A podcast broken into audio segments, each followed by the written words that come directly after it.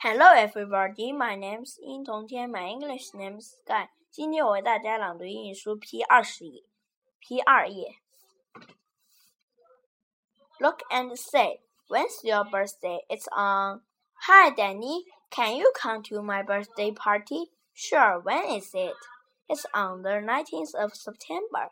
It's on Sunday. I see. What time does the party begin? It begins at two o'clock in the afternoon. Okay. Can you bring or wear some orange things to the party?